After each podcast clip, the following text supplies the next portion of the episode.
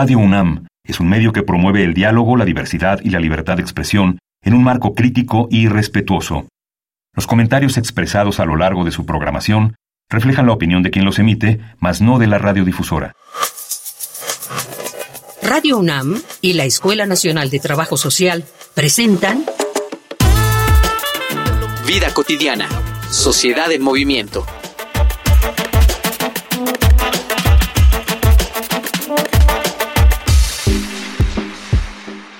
Bienvenidas, bienvenidos, una emisión más de nuestro muy bonito programa. Soy Ángeles Casillas y como siempre agradeciéndoles que nos sintonicen. En este año, el Día Mundial de la Salud tiene un lema muy, muy, pues pareciera reto, es salud para todas y todos.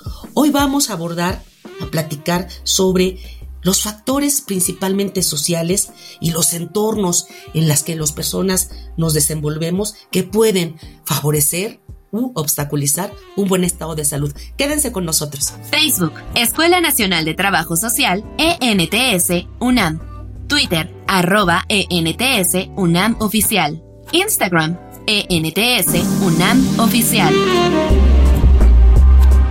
Se considera que en México la esperanza de vida es de 75 años pero esta cifra solo puede aplicarse en función del acceso que cada individuo tenga a los sistemas de salud. Puede atenderse de igual forma un adulto mayor que puede pagar una clínica privada a un adulto mayor que solo puede ir a un consultorio de conveniencia? ¿No tendrá la misma calidad de vida y salud una persona de edad media que tiene el tiempo de ir a una consulta médica a otra en cuyo trabajo no le permiten ausentarse? Hay sectores poblacionales que pueden acceder a servicios psiquiátricos, dentales y nutricionales, y otros que consideran que estos tres son enteramente un lujo pero en un marco de igualdad, donde todas las personas deberían tener las mismas garantías y el derecho a una vida digna, es correcto que solo aquellas personas con más dinero puedan acceder a una vida más saludable? Es verdad que existen servicios de salud pública, pero para nadie es secreto que estos mismos también trabajan en condiciones poco favorables para su profesión. Por eso hoy, en Vida Cotidiana, Sociedad en Movimiento, hablaremos de salud para todas y todos, entornos saludables, bienestar para las personas, con la maestra Carla Jacqueline Gutiérrez Estrada, jefa del Departamento de Trabajo Social del Instituto Nacional de Enfermedades Respiratorias.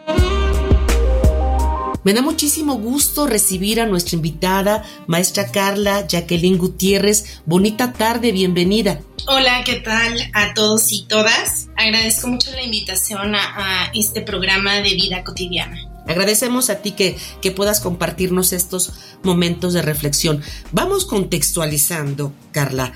Es muy importante que, que partamos de de qué manera inciden los factores sociales en nuestra condición de salud.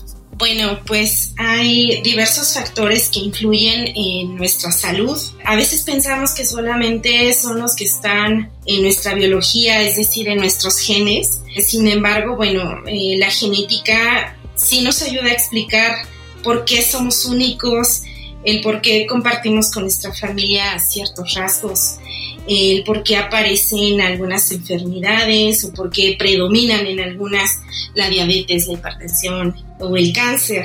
Eh, sin embargo, pues no solamente eh, es el resultado de esta carga genética lo que incide en nuestra salud, también nuestros comportamientos, hábitos o inclusive en la ciudad en la que vivimos, nuestra profesión, la dinámica de vida, pues puede determinar o influir en nuestra salud eh, la posibilidad de desarrollar alguna enfermedad. Estos entornos eh, físicos, eh, porque también tenemos que, que, estar cerca de la naturaleza, ¿no? De, la, de nuestra vivienda, o incluso de políticas de Estado también tienen gran impacto en nuestra salud. Eh, todo esto, bueno, se denomina determinantes sociales de la salud. Y bueno, me gustaría eh, dar la definición que da la Organización Mundial de la Salud, que nos dice que los determinantes de salud eh, son las circunstancias en las que las personas nacen, crecen, trabajan, viven y envejecen. Estas condiciones influyen en la salud individual, pero también pues lo hacen colectivamente. Algunos factores sociales que podemos mencionar y que son muy importantes, pues puede ser el nivel de educación, los ingresos económicos, el tipo de vivienda, por supuesto la facilidad con la que podemos acceder a servicios de atención médica en nuestra comunidad.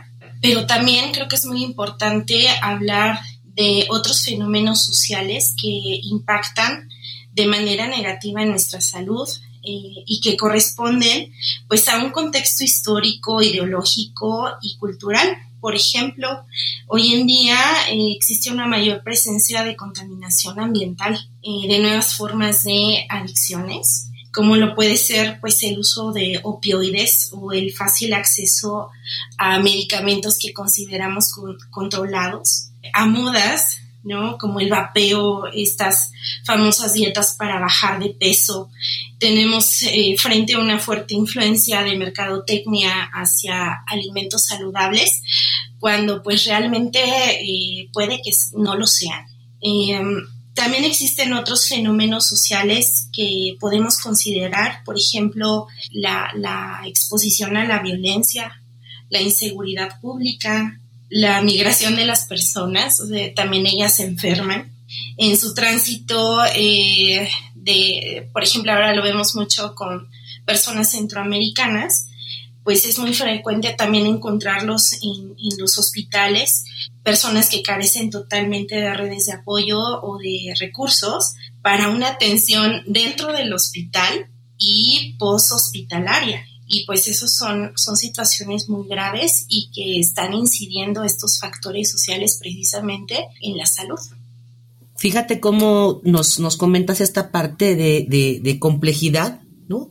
con relación a todos los factores que deben estar presentes. Yo recuerdo desde la propuesta que hizo este epidemiólogo Lalonde, consideraba cuatro aspectos, ya tú lo señalabas, biología, ¿no? Los estilos de vida, los entornos y el acceso a la salud, pero ahora, bueno, pues esto se amplía y básicamente tiene que ver, como lo señalaba la Comisión de los Determinantes Sociales de Salud, con varios, varios aspectos. Vamos a cerrar este primer bloque, pero no sin antes preguntarte una de las, de las, em, digamos, de los impactos más fuertes que está teniendo ahorita, sobre todo el entorno en el que se desenvuelve nuestra población mexicana. Y con ello después vamos a un corte. Bueno, eh, respecto a esta pregunta de, los entornos, eh, efectivamente, pues es, muy importante mencionar que eh, todas las personas estamos interactuando con nuestro entorno de forma continua cuando salimos a trabajar, cuando vamos a la escuela o acudimos a cualquier otro sitio, pues observamos a otras personas, a los peatones, a los autos, podemos escuchar el ruido del tráfico o inclusive una canción. Caminamos a veces por lugares muy amplios, verdes, con árboles, pero otras veces también podemos eh, transitar por ambientes estrechos o abarrotados de gente. Eh, podemos llegar a nuestra casa, ver un bonito jardín, estar con nuestra familia, pero también por otra parte podemos llegar agotados porque a veces el traslado pues, es muy largo, eh, hay estrés por, por el día de, trabajo, podemos llegar incluso abrumados. Esto significa que, bueno, estamos rodeados no solamente de, de un entorno natural o ambiental, sino también de otros factores eh, que pueden ser sociales, económicos, profesionales, culturales y que por supuesto pues tienen un efecto en el día a día y no solamente en nuestra individualidad, sino también pues tiene una gran influencia en las interacciones y relaciones que mantenemos con otras personas. Vamos a abonar con otros datos, además de los que nos compartes, que este, tienen que ver con los factores sociales que impactan en nuestra, en nuestra salud. Vamos a una infografía social. Infografía social. Para la edición de este año del Día Mundial de la Salud, se ha elegido el lema Salud para todas y todos, para transmitir la idea de que todas las personas deben poder gozar de buena salud y tener acceso a los servicios necesarios para llevar una vida plena en un mundo pacífico, próspero y sostenible. Los factores sociales y los entornos de vida saludables son determinantes para este propósito. Así lo explica la misma Organización Mundial de la Salud. Las circunstancias en que las personas nacen, crecen, trabajan, trabajan, viven y envejecen, es decir, las condiciones de la vida cotidiana, incluidos los sistemas económicos, políticos, programas de desarrollo, políticas sociales, impactan directamente en la salud de las personas y de forma diferente en los grupos vulnerables. Los entornos saludables son aquellos escenarios que favorecen el desarrollo humano sostenible, promueven el desarrollo de capacidades, contribuyen al bienestar individual y colectivo, producen y resignifican prácticas y normas que se constituyen en formas de vivir, potencian la salud integral, ofrecen protección, seguridad, convivencia de las personas y colectivos, permiten la gestión y el ejercicio de los derechos, mejores condiciones y calidad de vida. La salud no solo depende de los factores biológicos y genéticos. De hecho, los factores sociales son los más determinantes. En un 43% el estilo de vida, un 11% el sistema sanitario y en un 19% las condiciones medioambientales. Morales. La mayor parte de los problemas de salud están vinculados de una u otra manera a las condiciones socioeconómicas de la población que los padece. Sin embargo, en las políticas de salud han predominado las soluciones centradas en el tratamiento de las enfermedades, sin incorporar adecuadamente intervenciones sobre el entorno social. Los grupos sociales desfavorecidos sufren una carga más pesada de enfermedad que otros en mejores condiciones. Experimentan el comienzo de las enfermedades y discapacidades a edades más tempranas y tienen menos oportunidades de supervivencia. Existen igualmente grandes brechas en mortalidad y morbilidad entre poblaciones urbanas y rurales e indígenas, así como entre diferentes regiones en un mismo país. El 30% de la población mundial no puede acceder a servicios de salud esenciales. Casi 2 mil millones de personas se enfrentan a gastos sanitarios que les resulta difícil costear, existiendo importantes desigualdades que afectan a quienes se encuentran en entornos más vulnerables. Seguimos platicando de estos factores que impactan en la salud. Eh, ¿cómo, ¿Cómo afectan estos entornos, Carla? Sobre todo por la parte en la que, como tú lo decías, desde ver un, bonito jardín hasta tener un entorno muy poco favorable. Quiero entender entonces que estos determinantes de los que tú nos, nos compartes pueden actuar como factores protectores, pero también como, como precipitantes, ¿no? De una condición este, de desequilibrio en la salud de las personas. Así es, de hecho, eh, bueno, una parte eh, muy importante y que influye en estos entornos pues, pues es nuestra familia, ¿no? La familia eh, sabemos que constituye la primera red de apoyo social que poseen las personas a través pues de todo el ciclo vital, es decir, desde que nacemos hasta que morimos. Y por lo tanto pues se reconoce que esta instancia pues puede ejercer una función protectora ante las tensiones de la vida cotidiana, pero también sabemos que eh, es cierto que existen alteraciones en la dinámica eh, familiar y que pueden precipitar respuestas de estrés y pueden repercutir en el inicio de una enfermedad física o mental o inclusive en el descontrol de ya padecimientos detectados y, que son crónicos. También en, este contexto, eh, pues hablamos del aspecto económico. Cada vez es más complejo para quienes padecen una enfermedad pues cubrir con los costos que, se genera de, las atenciones, de la compra de medicamentos o inclusive hoy en día también pues es muy frecuente que a la par de medicamentos pues las personas requieran de equipos especializados y muchos de ellos pues son costosos. Algo que también, eh, otro factor social que puede incidir eh, son los factores culturales. El hecho de que vivamos en un país con tanta diversidad cultural, pues constituye un reto a la hora de brindar atenciones en salud. No es lo mismo brindar una atención en el sur del país, al norte o aquí en el centro. Y es que, bueno, eh, tenemos que nosotros como profesionales de la salud, pues integrar una serie de, de valores y de principios que vayan a la par con, costumbres y creencias que pues nuestra población mexicana tiene tan arraigada, ¿no? Les comentaba que, que bueno, también ahora el hablar de globalización pues también está implícita en las áreas de salud cada vez tenemos eh, una población más grande de, pacientes extranjeros y eh, también aquí, por ejemplo, tenemos que buscar estrategias pues para garantizar que el idioma, porque muchos de ellos no hablan español, pues no sea una barrera para la atención, ¿no? Y también es muy importante comentar que pues entre, entre diferentes naciones, también los rasgos culturales de cada una, pues hacen que se perciba y se viva diferente a una enfermedad. Y bueno, estos son algunos ejemplos, ¿no? De cómo influye el, el entorno tanto familiar, cultural o económico en la salud de las personas. Y de esta parte, el entorno político, ¿cómo, cómo está presente en, estos factores?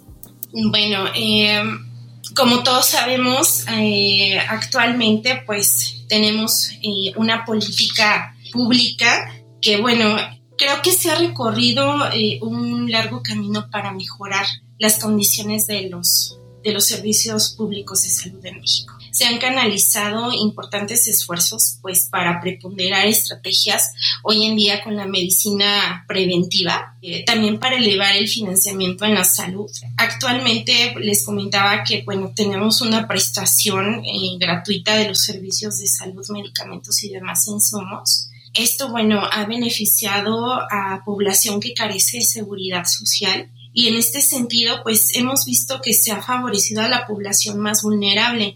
Sin embargo, bueno, pues yo creo que el auténtico objetivo para todos los sistemas de salud y después del COVID-19 que vimos que en cualquier momento se puede ver vulnerado, pues es que existiera una o exista una cobertura sanitaria universal, pero bueno, no centralizada, sino que está eh, política pueda ser implementada realmente en cada uno de los rincones, por ejemplo, aquí de nuestro país, y que se tenga acceso a una consulta médica, que se tenga abastecimiento de medicamentos o incluso acceso a vacunas, ¿no? Entonces, eh, realmente las cuestiones del Estado, eh, en este caso para implementar la en las políticas de salud, claro que impacta demasiado y, claro que tiene mucha relevancia. ¿Hasta dónde los alcances, verdad? De, de, decisiones gubernamentales para que la sociedad cuente con, con salud. Vamos a un segmento muy interesante de nuestro programa. En esta ocasión preguntamos a personas que se están formando en la disciplina del trabajo social y que además realizan intervención en el campo de la salud, ¿no? ¿Cuál es su experiencia con relación a este tema? Vamos a Voces en Movimiento. Voces en Movimiento. Buenas tardes, el maestro Jesús González, soy trabajador social por la UNAM y yo me dedico a trabajar comunitariamente y también temas de salud sexual, reproductiva, pero sobre todo el trabajo comunitario. Justo el entorno social tiene que ver, por ejemplo, con estas relaciones sociales que tenemos entre nosotros y también opresiones que vivimos. Por ejemplo, la clase social, la facilidad que se tiene para servicios de salud, la cuestión también racial o étnica, ¿no? Quizás soy una persona migrante de una región indígena y qué tanta posibilidad tengo de atenderme en un centro de salud y alguien tenga la capacidad de entenderme. También tiene que ver con cuestiones educativas, por ejemplo, el nivel educativo que yo tenga me va a permitir, por ejemplo, buscar más alternativas o a lo mejor investigar más, tener claridad en los procesos de mi tratamiento, ¿no? Que pueda seguir indicaciones médicas, incluso el, el saber leer y escribir, ¿no? La posibilidad de, pues sí, de comprobar este medicamento. Pues justo respecto al entorno social, digamos que lo ideal sería contemplar tanto los factores sociales como los factores ambientales y los factores económicos. Yo apuesto justo por una atención de la salud de una manera comunitaria porque cada comunidad o quizás una región o algún territorio comparte similitudes. Es pensar desde la infraestructura que se tiene, mejorarla también, también ver qué condiciones ambientales, por ejemplo, nos pueden estar enfermando. No sé si hay fábrica cerca, tiene que ver también con eso, ¿no? El, ¿Qué otros factores también externos puede haber? Por ejemplo, en estas colonias donde hay también locales de vida nocturna, por llamarla de alguna manera, por ejemplo, el ruido, ¿no? las familias que viven alrededor, tal vez sus condiciones del sueño no son las mismas y eso también desgasta la salud, ¿no? O donde hay una zona industrial o donde pasa mucho tránsito, o sea, depende cada espacio, este entorno social, sí, un entorno de vida, necesita algunos cambios o mejoras. Depende de muchos factores, pero quizás analizando lo comunitario se pueda mejorar. Hay una pregunta obligada que tiene que ver con nuestro gremio, maestra, maestra Carla. ¿Cómo ha hecho el personal de trabajo social en el campo de la salud para que esta importancia que ustedes le dan a, incorporar este enfoque de intervención en salud se haga efectivo? Sobre todo estoy pensando por las cargas de trabajo y bueno, una imagen diferente a lo que trabajo social hacía de manera tradicional. ¿Qué ha hecho trabajo social con relación a incorporar este enfoque?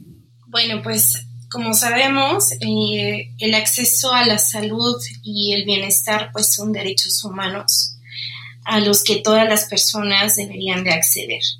Efectivamente, desde el trabajo social en, ámbitos de salud, pues siempre hemos sido los promotores para el reconocimiento de las personas, no solo eh, como portadoras de una enfermedad, sino como portadora de derechos eh, tradicionalmente siempre eh, desde nuestra profesión pues hemos participado en facilitar el acceso a los servicios de salud. Creo que todos hemos tenido un contacto con los y las trabajadoras sociales en los establecimientos. Muchas veces sí, sí son a, las, a los primeros profesionales después del médico que nos identifican. Dentro de pues eh, estos los hospitales, las clínicas, pues nos hemos desarrollado a través de funciones para nosotros pues muy básicas como la asistencia, la asesoría, la orientación social y eh, también nos, nos, volvemos gestores eh, para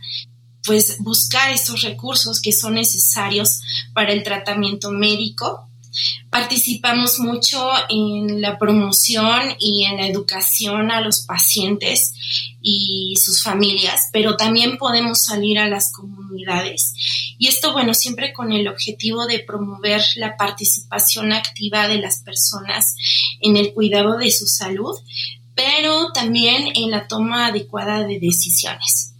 También no podemos decir que trabajo social en el ámbito de salud eh, sea una profesión que vaya realizando todas estas acciones eh, solos. trabajamos mucho bajo un enfoque multidisciplinario, con un trabajo colaborativo con otros profesionales de la salud y pues todo esto garantiza una atención centrada en las personas. Es bien importante también decir que eh, desde trabajo social se han desarrollado programas, proyectos eh, que coadyuvan en la prevención, en el tratamiento y pues la tan importante rehabilitación de las enfermedades. Y eh, también me gustaría pues comentar, ¿no? Hablando de esta cuestión de, las políticas de, de salud, que desde trabajo social, pues creo que generamos una importante información que permite conocer a los perfiles eh, poblacionales de usuarios eh, de, características sociales, económicas, familiares. Hablamos de esta parte de la cultura y también de la detección de, problemáticas eh, y necesidades nuevas. ¿no? Esto es muy importante pues con esta información nosotros eh, podemos eh, analizar e interpretar eh, estos datos para coadyuvar en la elaboración, inclusive en la implementación de nuevas políticas públicas en salud que, pudieran ser más, más eficaces y que lleguen a cubrir mayor, las, las mayores necesidades de nuestra población.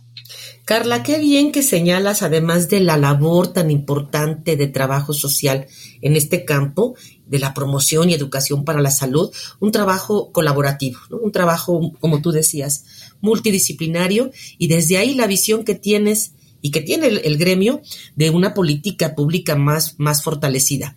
Vamos a cerrar el programa. Me gustaría mucho, ya hablaste de la parte del gremio, de los compromisos gubernamentales para lograrlo.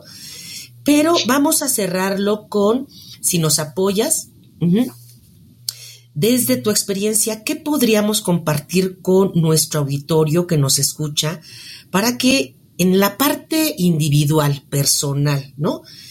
¿Cómo podemos nosotras y nosotros con, eh, poder coadyuvar ¿no? en generar mejores, mejores estilos de vida y en este momento poder colaborar con, esta, con este gran equipo de salud para, para nuestra atención. Y con ello concluimos nuestro programa. Sí, maestra, muchas gracias. Pues definitivamente para favorecer esta construcción de entornos saludables, de estilos saludables, pues necesitamos de una participación consciente que genere acciones preventivas de promoción hacia, y para nuestra salud, pero también hacia nuestros seres queridos eh, de nuestra comunidad, del cuidado y procuración también de nuestros espacios, de las escuelas, de los lugares de trabajo, de centros recreativos, de las plazas, de, la calle, incluso el cuidado de la naturaleza y de otros seres vivos. Debemos procurar también eh, la protección de otras personas porque recordemos que hay otras que están en mayor desventaja. Tenemos que ser muy responsables al ejercer nuestros derechos. Y bueno, todo esto nos va a ayudar a ampliar nuestros conocimientos, habilidades y decisiones para que podamos identificar riesgos a la salud y, pues actuar frente a ellos. Yo creo que después de la pandemia nos hemos dado cuenta de la importancia que tiene eh, el estar sanos el poder realizar nuestras actividades en la vida diaria. Y pues yo creo que fue una muestra muy importante y eso también la salud la tenemos que celebrar, digo, promoviendo el, acceso y el derecho para que todos tengamos eh, esa facilidad y, y, esa armonía, ¿no? Para poder tener una vida saludable, eh, digo, desde que nacemos hasta que eh, terminemos con, con nuestra vida. Con este exhorto y compromiso que tú nos compartes, cerramos el programa, maestra Carla Jacqueline Gutiérrez. Muchísimas gracias por haber estado con nosotros. Acompáñame, por favor, también agradecer en producción a quienes están y hacen posible nuestro programa. En producción, José Luis Tula, la información que nos prepara Carolina Cortés, Mario Conde, Carla Angélica Tobar, la coordinación de la licenciada Roxana Medina. Nuevamente agradecerte, jefa de Trabajo Social del INER, Carlita, que hayas estado con nosotros en estas importantes reflexiones. Yo soy Ángeles Casillas, eh, me despido confiando en que podamos coincidir en nuestra siguiente emisión. Hagan un excelente fin de semana. Vida cotidiana, sociedad en movimiento es una coproducción entre Radio UNAM y la Escuela Nacional de Trabajo Social.